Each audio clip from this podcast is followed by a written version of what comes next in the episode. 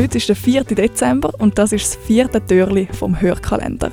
Das Team von der Podcast-Schmiede stellt euch die Podcasts vor, die auf unseren Kopfhörern heiß laufen.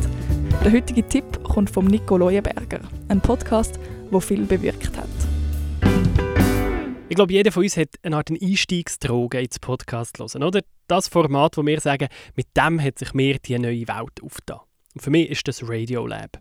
Das Team um Chad Abumrad schafft es immer wieder, ein Thema aufzugreifen, wo ich denke, es ist doch überhaupt nichts Spezielles an diesem Thema, oder? Und dann kommt so eine riesige Story dahinter, die ihm einfach hängen bleibt. So wie die Miniserie vom Reporter Latif Nasser. Der hat mal wissen, ob es in den USA eigentlich noch einen anderen Latif Nasser gibt. Jemand mit dem gleichen Namen. I've never met anyone with my name before. Not in high school, college, grad school, not as a journalist where I meet new people almost every day, not even uh, in my trips abroad to Muslim countries where you'd think it would be a more common name. And to be totally honest, I kind of liked it that way. I was special, I was one of a kind. Until I wasn't.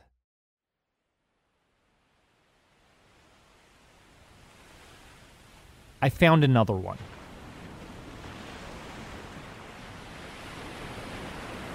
And this is the story about that guy, the other Latif Nasser. The one that the census does not count. The one that if you write him a letter, and I have many times, it'll just come right back returned to sender the one that doesn't have a passport, a driver's license, a social security number, or a phone number for that matter. I've come to think of him as a black hole in a black hole. And that's because the other Latif Nasser is detainee 244 at Guantanamo Bay.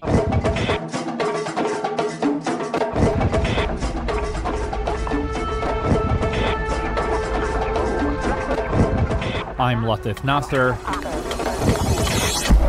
would have killed me. You have to take everything the CIA says with a pinch of salt. People who've committed crimes tend to lie about it. And this. That's why he's still at Gitmo.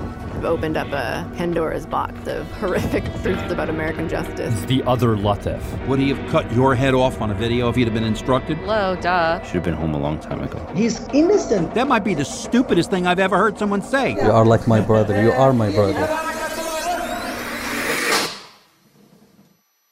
Episode 1 My Namesake.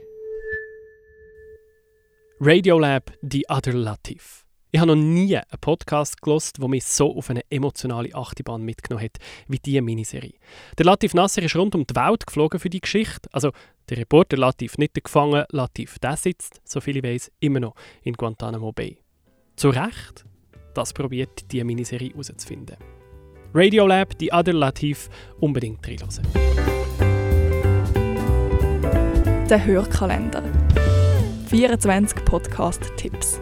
Das Team von der Podcast-Schmiede wünscht eine schöne und eine klangvolle Adventszeit. Wir hören uns.